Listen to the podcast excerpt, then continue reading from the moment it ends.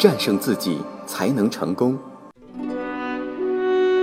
这里是上山微电台，励志明。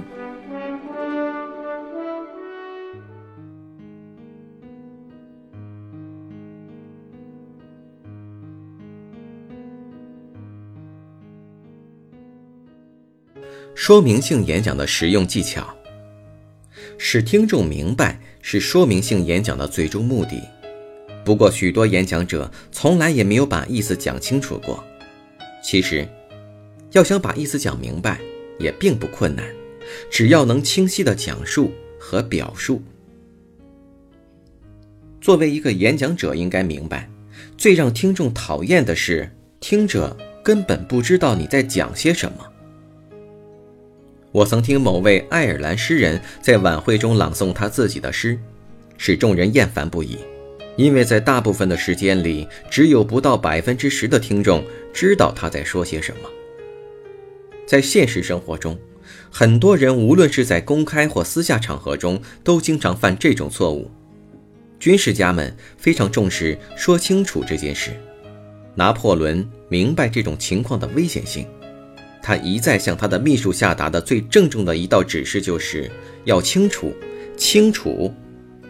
普鲁士名将毛奇元帅在法国与普鲁士战争爆发之初，就对他的属下军官说：“记住，各位，任何会被误解的命令将会被误解。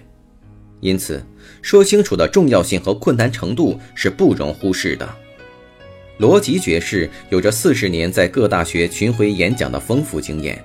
我曾就演讲的基本素质向他探讨，他说有两件事是最重要的：第一，知识与准备；第二，努力准备，以求得到清楚的表达。清晰准确的使用语言，可以使听众毫无困难地了解你。路德威·维根斯坦曾说：“凡是能想到的事情，都是能清楚地思考的；而凡是能说出口的事，也能清楚地表述。”那么，下面这些建议就可以使你轻松地做到这一点：一，把题材限制在演讲时间范围内。一次，威廉·詹姆斯教授在向教师们发表演说时指出，演讲者在一次演说中只能提出一个要点。他所指的演说是以一次一小时为限。可是，我却曾听过一次演讲，这个演讲者本来只有三分钟的演讲时间。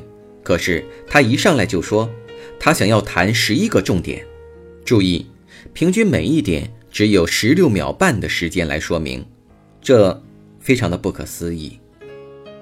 当然，这是一个有些极端的例子，他就像一个导游想带着游客们在一天之内游玩巴黎，可是，最终听众什么印象也没有，这不过是一场混乱含糊的大纲演说罢了。相反的是，如果你只谈大纲中的某一点，加以详细的讲述，这将会给听众留下一个单一的印象，它容易记忆并且透彻易懂。如果你一定要谈你题目的好些方面，我建议你在结束部分做一个简要的总结。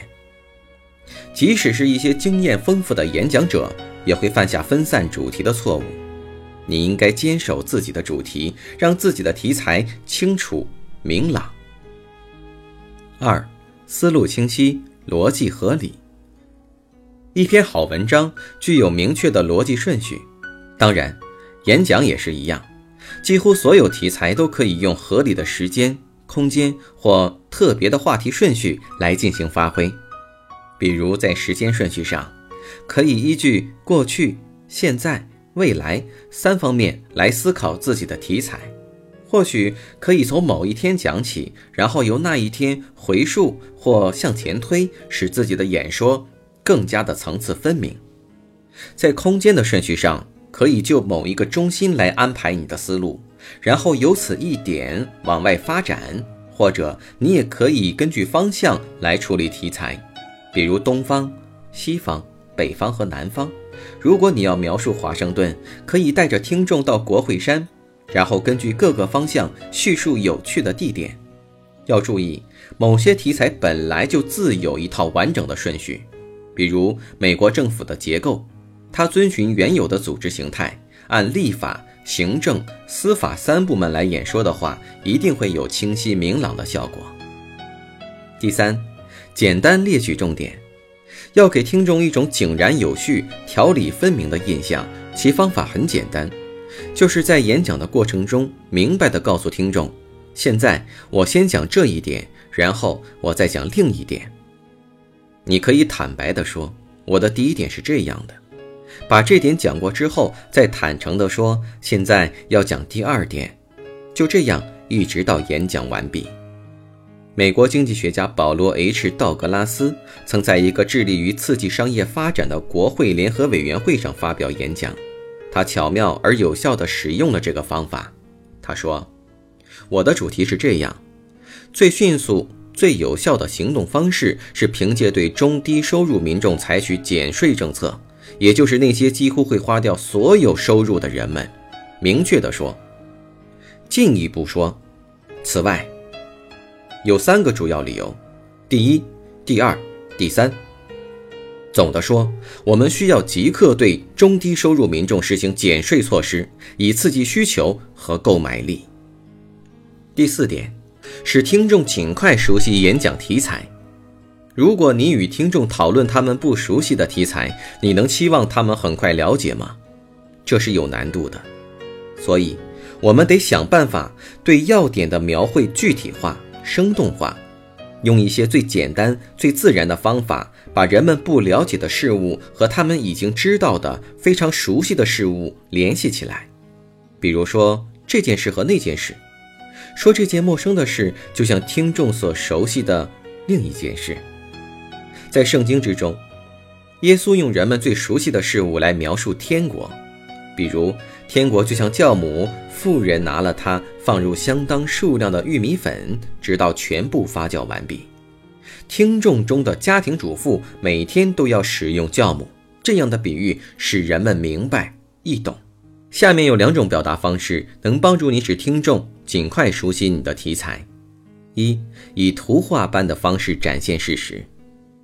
一大串的数字总是抽象而枯燥的，要让人对他们加以理解并印象深刻。是困难的，比如说，月亮离我们有多远呢？太阳以及最近的星星呢？这需要用一大串数字来加以说明。讲解科学的人和作家都知道，这不是一个让听众明了的方法，因此他们要把数字转化成人们熟悉的画面。詹姆·金恩斯爵士是著名的数学家，高深的数学是他的专长，但他也明白。如何才能达到最佳的说明效果？他在《我们周围的宇宙》一书中指出，即使是最近的那颗星普罗西马森多里，也在两百五十亿英里之外。为了使这个数字更易令人理解，他又解释说，如果一个人从地球上起飞，以每秒十八万六千英里的光速飞行，那么。它将需要四年零三个月才能到达普洛西马森多利星。这样的说明方式比用一般的数字要具体、真实许多。二，要避免使用专业术语。如果你是某种专业技术人员，从事律师、医生、机械师或是高度专业化的行业，当你向外行人演讲时，必须尽量使用通俗的语言来解释。还要以必要的细节来进行说明。我曾听过几百场因为这个原因而失败的演说，演讲者们用他们经验中常用的词句高谈阔论，滔滔不绝，但对于外行听众来说却是一头雾水，不知所云。要以什么方法来避免这样的情况呢？印第安纳州前参议员毕弗里吉有一个建议，他说。